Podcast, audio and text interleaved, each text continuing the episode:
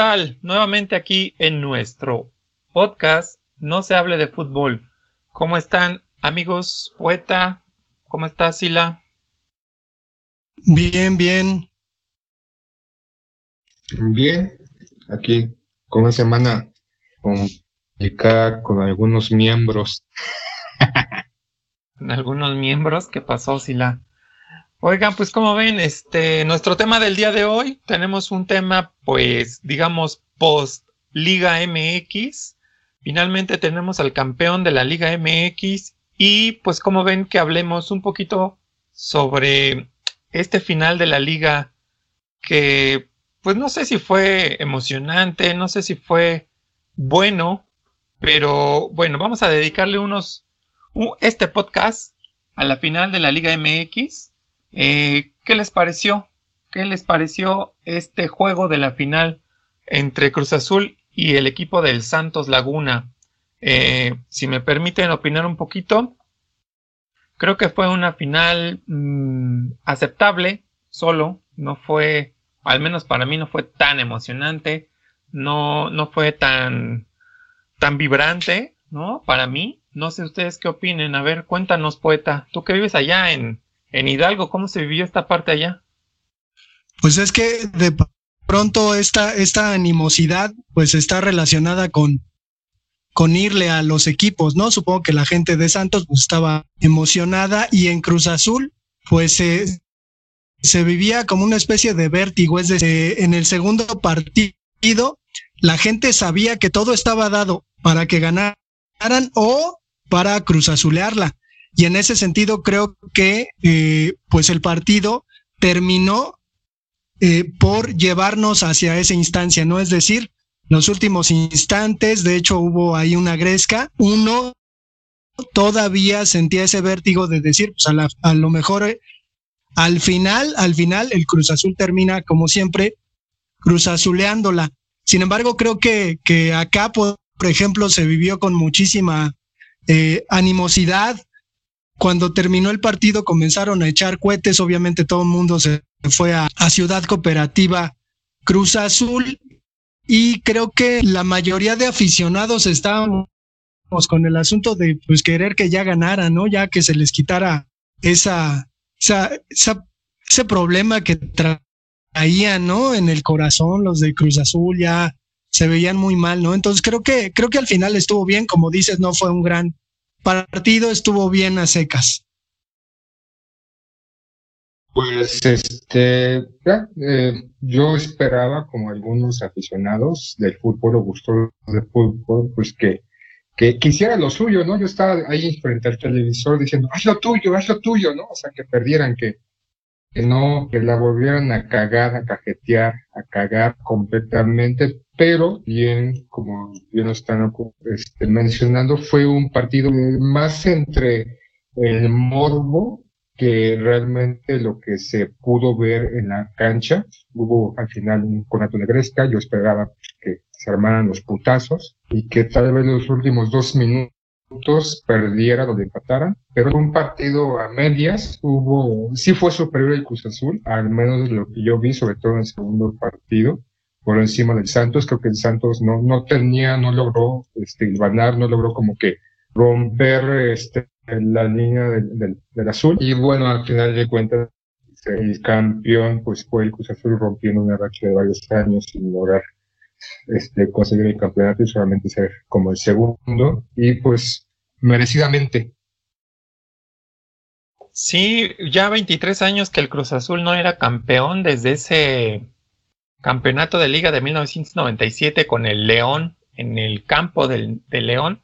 23 años, pues finalmente era, pues ya se había dicho una maldición, ¿no? Que ya fue rota, ya fue rota desde esta semana. Pero mm, con base en el partido, Silvia, yo creo que también hay que reconocer al equipo del Santos, que por, con un equipo, digamos, de medio pelo, con un conjunto que no tenía grandes figuras, o al menos yo así lo veo al equipo de Santos. Yo recuerdo a, Santos hace muchos años que traía estos extranjeros de gran calidad, ¿no? El, último que recuerdo, pues bueno, fue este, bueno, tenía elementos de, de buena calidad, de gran calidad, que lo llevaba a competir en los diferentes torneos. Sin embargo, en este torneo, en esta final, creo que hizo mucho llegando a la final frente al Cruz Azul con un equipo no tan potente, no tan fuerte, pero bueno, el mérito fue llegar. Poeta, cuéntanos.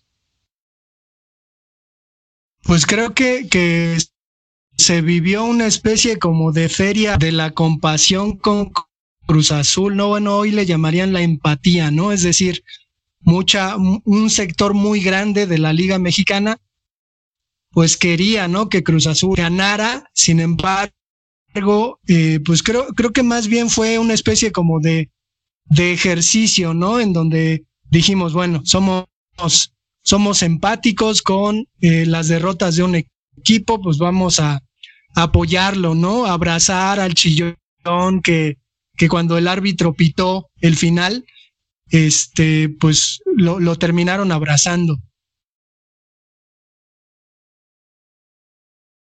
Sí, ya era una situación ahí como de, pues ya que pobre Cruz Azul ya gane, ¿no? Yo creo que en algún momento, en algún eh, sector de los aficionados al fútbol, yo creo que ya era esta parte de, pues ya que gane, ¿no? Pues ya no tiene de otra, ya pobrecito, pero pues bueno, obviamente no, no, no con estas palabras, ¿verdad? Pero ya era como un sentimiento a esto de, pues ya, ya por fin, después de tantas finales, después de tantos, este, eh, pues intentos, pues ya que gane, ¿no? Finalmente yo creo que se lo merece y creo que estuvo bien, ¿no? Al final eh, hizo su esfuerzo, hizo su trabajo, hizo su mm, la parte que le tocaba.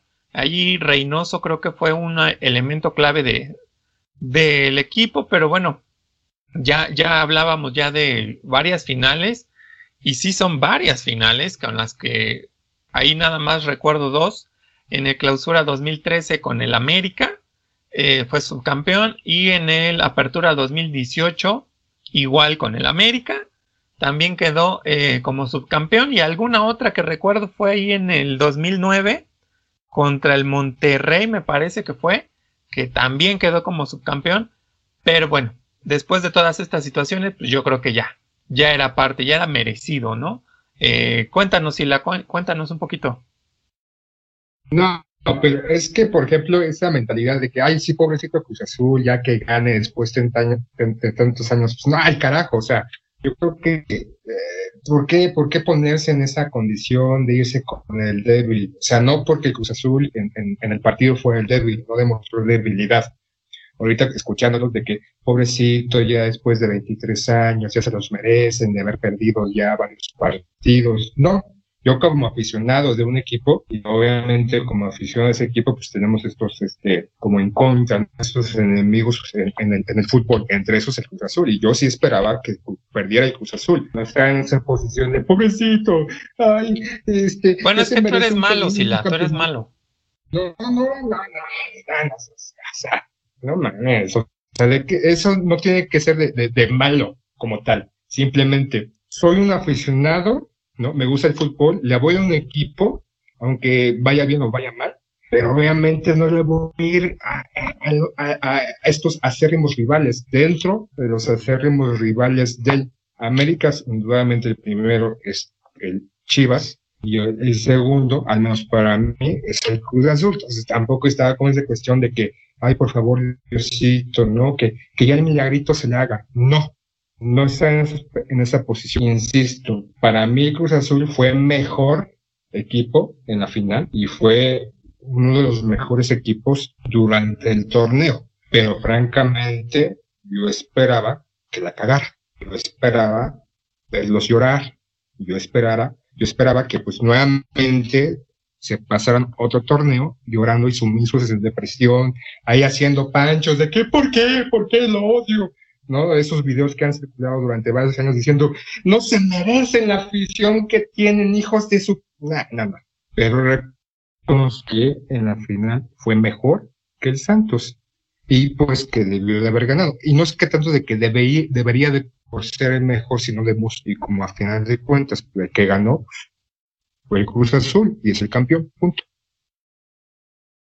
Yo creo, yo creo que, que lo que pasa es que Cruz Azul de repente, por ser un, equipo que, que tiene un pasado ganado, eh, al menos la, la afición como que demostró una especie de psicosis por el triunfo, ¿no? O sea, estaban eh, en el arrebato completo, o sea, pensaban solamente en el campeonato, ganar, ganar, ganar, y como no se daba, pues obviamente se sentían muy mal, ¿no? Hay quien dice que perder un campeonato duele siete veces más de lo que se goza ganando, ¿no? Entonces, en este sentido, creo que, que a lo mejor a Cruz Azul le da más sentido ser un equipo que se tarda en ganar campeonatos que siendo campeón, porque al final, pues ya es campeón y, ¿no? A lo mejor este asunto de este año es el bueno, pues desaparecerá, desaparecerá la motivación, ¿acaso? Y yo, yo no creo que se haya, haya sido, ay pobrecitos, y la, o sea, finalmente es como una onda de empatía solo, ¿no? O sea, no le estoy diciendo, ay pobrecito, ya que, que gane, no. O sea, como una onda de empatía así de pues ya, o sea, que eso de que ya casi casi no, ya se merece, ni madres, o sea, aquí es, es, tú eres aficionado de un equipo, ¿no?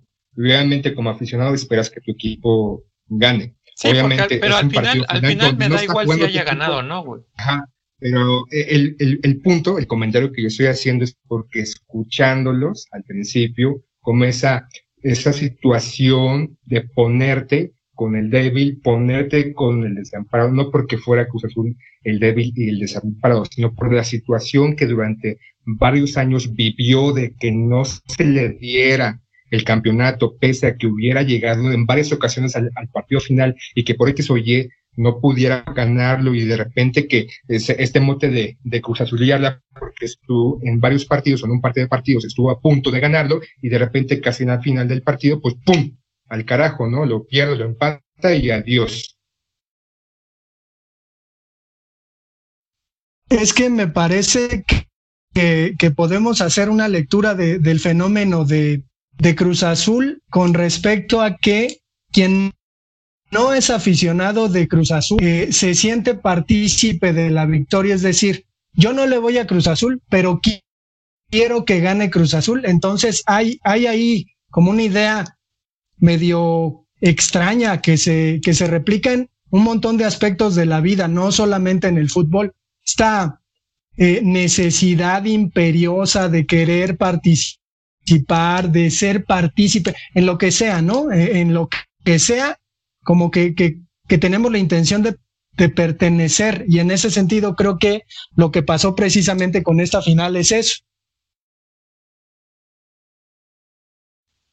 Pues bueno, yo, yo creo que es por esta onda, ¿no? De, de, empatía. Simple y sencillamente yo creo que es la empatía. Digo, yo no le voy a Cruz Azul, que hubiera ganado, bueno, que ganó, qué bien. No ganó o no hubiera ganado, pues también me da igual, ¿no? O sea, finalmente, pues ya que ya, mi equipo no está en la final, mi equipo no va a ganar. Entonces, pues bueno, igual ahí esta onda, como, como lo dice el poeta, pues es aceptable, ¿no? Al final, que al final entre estos dos finalistas de Santos y Cruz Azul, yo creo que el, pobrecito pues era el Santos, porque como les digo, yo creo que no tenía un buen equipo, yo creo que no tenía un equipo como para pelearle, digamos, fuerte eh, eh, el, el partido al Cruz Azul.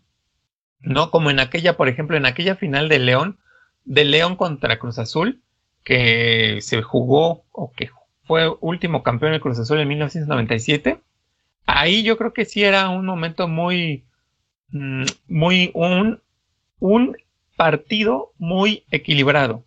Tan así que, bueno, se fueron a tiempos extras y chalala, ¿no? Ya la historia ahí está.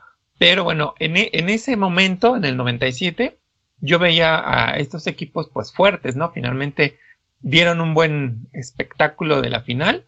Y ahora que hablo de 1997, eh, ¿Ustedes recuerdan cómo se jugaba la liga antes?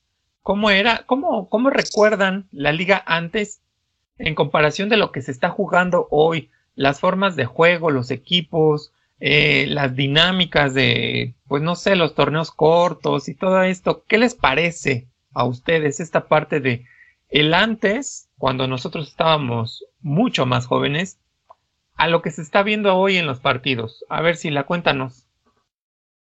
Pues ahorita de Batman, claro que me acuerdo, ¿no? A partir del 96, este, la Liga Mexicana de Fútbol, este, en una capacidad o en una visión económica decidió generar dos torneos cortos y quitar el torneo largo, ¿no? O sea, incluso creo que antes había como un campeón simbólico del, del invierno, ¿no? Que simplemente era el que quedaba en primer lugar al final de esa primera etapa, este, tenía como una cuestión de campeonato simbólico, pero obviamente se terminaba hasta esta, esta fecha con, con el partido final. A mí me gustan más los torneos anteriores. Ahorita creo que se especula. Ahorita creo que se, se empiezan como, como que eh, son 16 partidos y muchos equipos como que empiezan a ya, pues más o menos si gano esto, no importa, si pierdo, si empato, pues puedo, puedo librarla, puedo generar, puedo llegar, no sé, al repechaje o a la liguilla, ya con eso me pongo las pilas, por eso se dice, ¿no? Que hay dos torneos. Uno el torneo regular y otro el, el de las este, ¿cómo se llama? El de la liguilla, que es más emocionante. Eh, me gustaba mucho más antes, creo que esos torneos largos como que eran, eh, incitaban o generaban o obligaban a los equipos a jugar mejor, a intentar lograr este, eh, poder ganar más los partidos porque se dan ida y vuelta los partidos, ¿no? No es como ahorita que nada más son 16 encuentros, ahí era pues el, este, todo está de 32 partidos y demás. Y si mal no recuerdo, a mí me emocionaba más. A mí incluso me generaba un, un reconfort o un gran logro, este, mayor satisfacción en ese caso si la América lograba el campeonato. Y ahorita en esos torneos cortos como que de repente la liga está de hueva, ¿no? Hay, hay momentos en que tú ves un pinche partido y dices, no mames, o sea, es que estoy viendo el Zacatepec contra el ¿no? O el este, sub 5, yo qué sé. O sea, no, no, no existe emoción, como que de repente da hueva, como que de repente los jugadores no se esfuerzan, cambian los directores técnicos, este, así como si fueran calzones. O sea, creo que se ha vuelto demasiado especulador y incluso este, con falta de emoción, con, con realmente no un proceso un poquito más largo de los equipos. Este, este, no me gustan, en pocas palabras, los torneos cortos. Me gustaban los torneos largos, sin duda alguna. No ser poeta, ¿qué le parece? Pues mi, mi papá solía jugar a los pronósticos y me parece que cuando los torneos eran largos le atinaba un poco más a los resultados de los partidos. Creo que lo que pasó al acortar eh, el torneo o hacerlo doble eh, fue que asistimos a, al asunto de que dejó de haber equipos eh, pues muy, muy contundentes, ¿no? Por ahí el Toluca, el Necaxa en algún momento, pero después de esos, pues ya cualquiera podía ganar, ¿no? Y creo que, creo que esta cuestión de que en la, durante las jornadas cualquier equipo le pueda ganar a cualquiera, pues nos habla de una gran irregularidad, inconsistencia del fútbol mexicano, ¿no? Y a veces solemos proyectar un poquito la intención aspiracional eh, con la selección, pues con razón, ¿no? Uno entiende lo que pasa con la selección y este fútbol tan inconsistente. Sin embargo, también algo, algo que, que pues ha cambiado muchísimo es que en nuestros tiempos, y hablo de nuestros tiempos como si hubiera pasado mucho tiempo, eh, no había jugadores mexicanos en el extranjero y hoy hay un montón, ¿no? De pronto lo, lo curioso es que estamos experimentando cómo de repente estos jugadores en el extranjero, que además se van a Estados Unidos y ya sienten que están jugando en el extranjero, eh, que, que, se agrandan mucho, ¿no? Que, que tienen desplantes de, de super cracks, ¿no? Que además ni siquiera les corresponderían. De divas, se creen divas, se creen superiores nada más por jugar en la Liga de Estados y ya porque es una liga eh, de medio pelo, ya vienen aquí muy endiosados, muy engrandosados, o sea, se creen la gran caca, como se dice vulgarmente.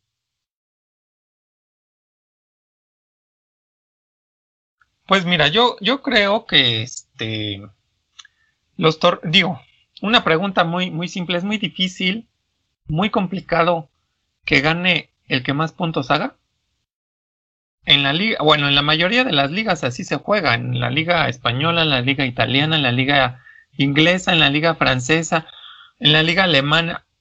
La mayoría de las ligas del mundo juegan así. Que gane el que más puntos hace. Digo, ¿es tan difícil? No lo sé, digo, finalmente, económicamente hablando y que hemos hablado ya en estos eh, capítulos de los podcasts que llevamos, que el fútbol es negocio, ¿no? Entonces, digo, en cuanto a lo monetario, realmente es una gran pérdida que gane el que más puntos hace. A lo mejor sí, no lo sé, porque pues yo no, yo no estoy dentro del, del club, yo no estoy dentro de las condiciones que debe de tener un pues un club, ¿no? Yo no la, sé, pero finalmente yo creo que eso es lo más fácil y eso sí daría espectáculo al 100%, daría entretenimiento al 100% por parte de los aficionados, estaríamos como más metidos en la liga, estaríamos como más metidos en situaciones de pues de fútbol, ¿no? O sea, si, si ahora es 100% fútbol, yo creo que si estos torneos pudieran ser como en las ligas que acabo de mencionar, el aficionado estaría al 200% metido en el fútbol de la Liga MX.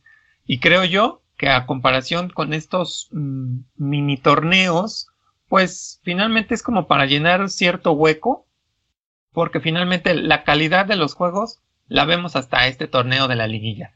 Y creo yo que pues perderse prácticamente toda la temporada o un poquito más de la temporada y llegar a estos partidos de la liguilla, pues no, no es, no es como tan justo, ¿no? O no sé qué ustedes opinen. A ver, poeta. A mí, a mí lo que me, me brinca mucho eh, con respecto a cómo se vivía antes el fútbol y cómo se vive ahora es el desarraigo que tienen los jugadores, ¿no? Es decir, a lo mejor pasa un torneo eh, un jugador hace un buen torneo, se comienza a identificar con la afición, la afición le corresponde, lo vitorea y de repente al siguiente torneo ya lo vendieron, ¿no? Entonces uno dice, bueno, ¿y en qué momento voy a identificarme con un, con un conjunto, con un equipo que está cambie y cambie de nombres? Además, habrá que decir que el fútbol mexicano, pues es un fútbol en el que el negocio de las piernas, ¿no? Y vender y comprar jugadores, comprarlos muy caros, venderlos baratos, todo ese tipo de asunto de un tal Hurtado, ¿no? Que estuvo ahí embarrado en el Cruz Azul y que hicieron de las suyas. Y no solamente él, ¿no? Sino directores técnicos que le entran al negocio de vender jugadores, de traer jugadores de otros lugares y venderlos carísimos y resultan pues unos petardos. Pues creo que, creo que al final termina, termina siendo un, un juego medio cruel, porque creo que el aficionado mexicano se termina entregando de verdad y le corresponden pues con otro tipo de cosas que a, que a lo mejor a veces se le olvida, ¿no? Es tanta la pasión, tanta la esperanza del mexicano por, por ver que su equipo esté bien, que al final pues no sabe que detrás hay unos cuates, ¿no? De pantalón largo haciendo cosas que no tiene nada que ver con el fútbol. Y, bien lo dices cuando, cuando comentas de esta parte de los jugadores llegan a un equipo, comienzan a hacerse de, pues de renombre dentro del equipo y cambian a otro equipo. Y eso no solo pasa en los jugadores. Por ejemplo, por ejemplo, el más reciente ejemplo del equipo Morelia. Los Ates o los antiguos Ates del Morelia que estaban jugando y que cuántos años, cuántos años duraron en Morelia, simple y sencillamente hicieron un cambio, ¿no? Eh, a los dueños o no sé a quién se le ocurrió vender el equipo, vender la franquicia y esa franquicia se fue a, si no mal recuerdo, a Juárez, no, a Mazatlán. Entonces, no solo pasa con los jugadores, sino que ya también pasa con los equipos. Ya los equipos ya no pueden ser considerados de un lugar, ¿no? Ya no hay esa identidad con la afición local, ya no puede haber esa identidad con sus aficionados. ¿Por qué? Porque tarde o temprano entonces estos dueños, estos señores, se les hace fácil, digo, vuelvo a, vuelvo a subrayar, no sé qué tan fácil sea hablando de, de números y de dinero, pero se les hace fácil, pues me llevo al equipo, lo vendo, que se vaya a Mazatlán, o se vaya a Cancún, o se vaya a Chiapas, o se vaya a cualquier otro estado, mientras yo gane, pues no importa lo demás, ¿no? Porque ahora la contraparte, ¿cómo se siente un aficionado que toda su vida le ha ido a, por ejemplo, el Morelia, y que de repente su equipo ya no está? O sea, qué pex, ¿no? Dinos y la cuéntanos, a ver, ¿qué nos quieres decir? Sí, ahorita que mencionas a ese gran equipo que era el Morelia, los Santos de Morelia, con ese nombre, me viene, me viene a la mente un jugador emblemático, ¿no? Hablaban de esos jugadores que ya no están como un, torneo largo o una temporada larga que puede crear un vínculo, una identificación con el equipo versus este, el aficionado. Y estaba en, en el de Morelia este, el fantasma Figueroa, ¿no?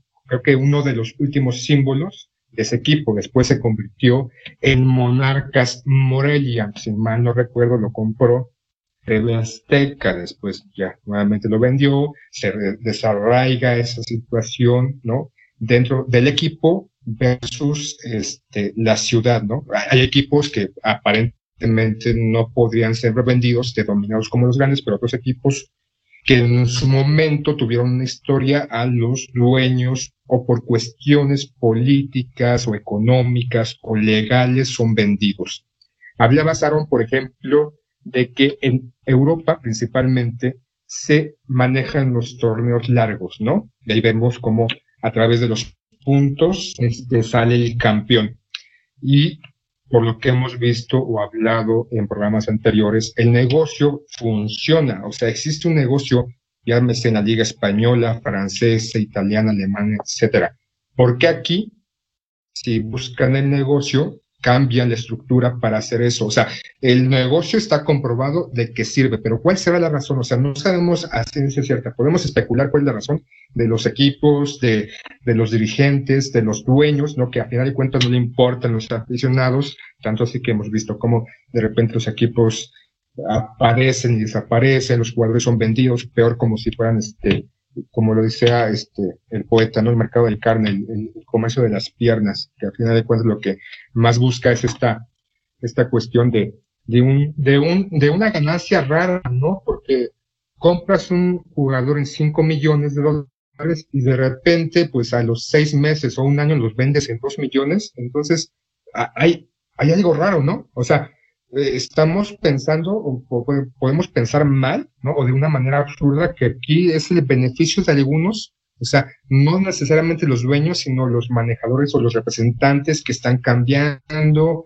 que ellos son los que de repente mueven los jugadores de un equipo a otro y los venden como una gran cartera o, plataforma, que es el mejor eh, jugador, llega a este equipo y realmente no da el ancho. O sea, en el fútbol mexicano, y ya hemos visto eh, en otros programas, no solamente nosotros, sino, o sea, X programa en, en, México que habla del fútbol, que hay cosas raras, ¿no? En el manejo de, de, esta cuestión del futbolista, de los equipos y situaciones. No, no me voy a desviar demasiado.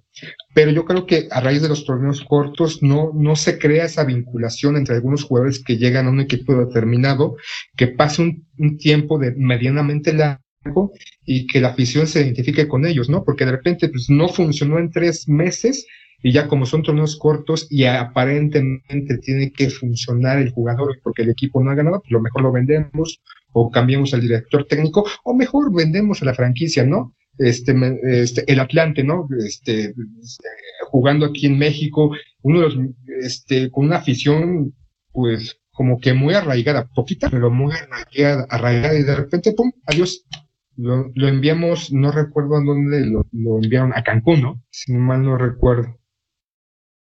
Y esa desvinculación, ¿no? Esa poca importancia que, que, genera la, el, aficionado con, el aficionado con su equipo.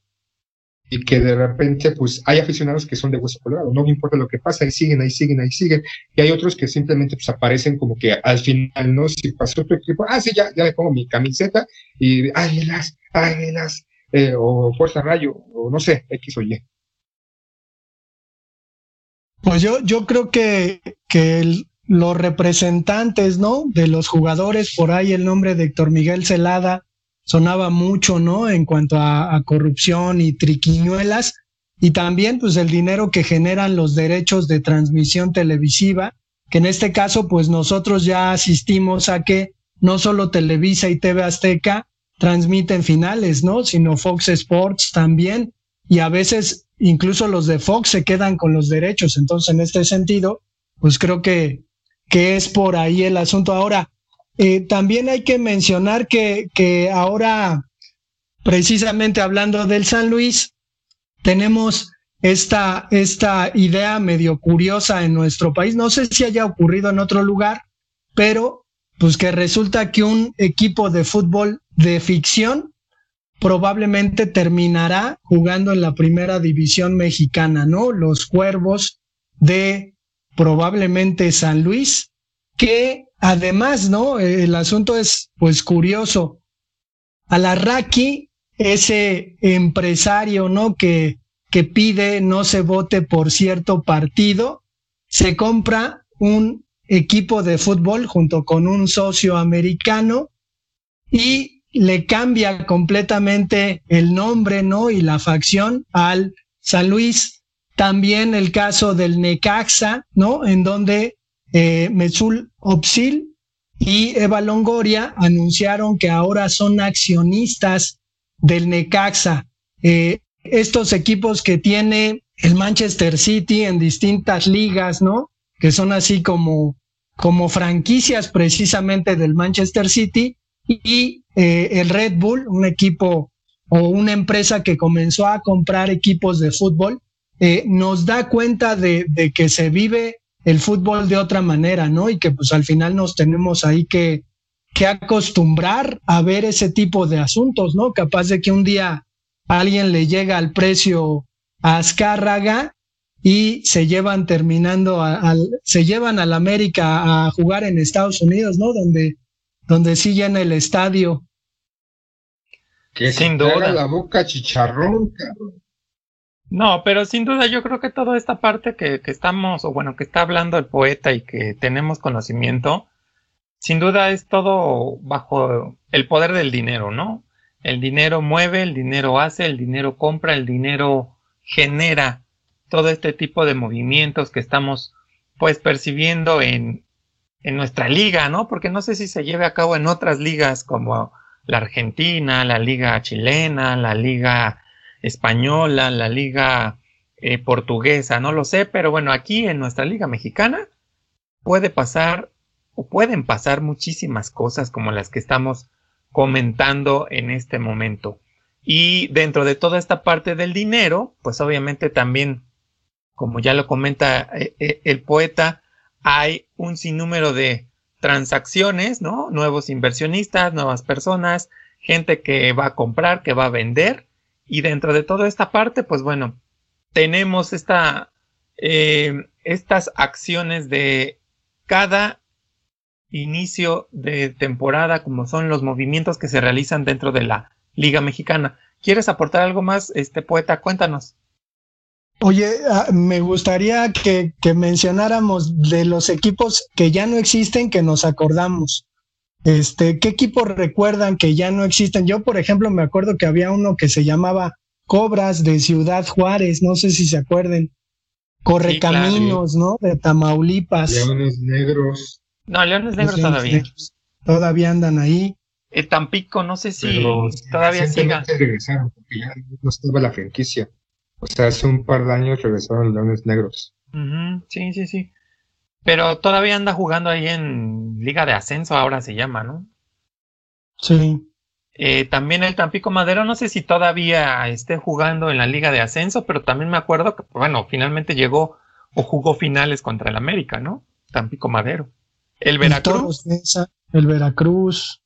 Toros Nesa, ¿cierto? El Toro Celaya. el, Veracruz es peculiar, ¿no? Porque ah, este se ha cambiado de nombre, de, este, dueños, de repente este, el gobierno de Veracruz ha tomado la batuta, de repente se van cuestiones ahí de, de corrupción. El Veracruz es, es un tema como eh, a nivel de, equipo muy peculiar con, con respecto sobre los demás. Sí, el, mismo San Luis, ¿no? Que era Atlético San Luis o fue San Luis, no sé, ha, modificado en ciertos momentos tanto su nombre como obviamente los dueños.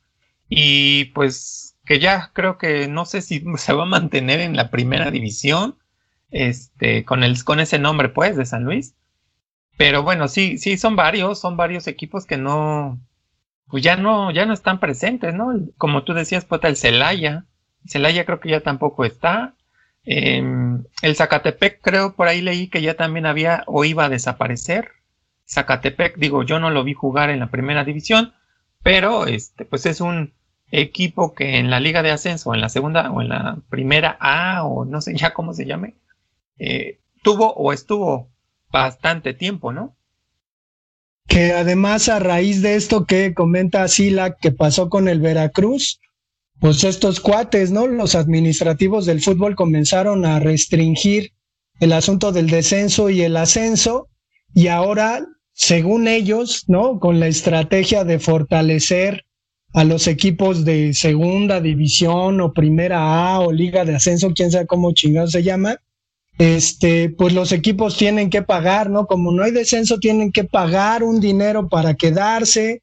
Ahora que le toca al eh, San Luis pues de alguna manera pagar ese dinero, pues quién sabe cómo va, cómo va a estar. Sin embargo, es evidente que algo se está fraguando con respecto al negocio del fútbol en nuestro país, ¿no?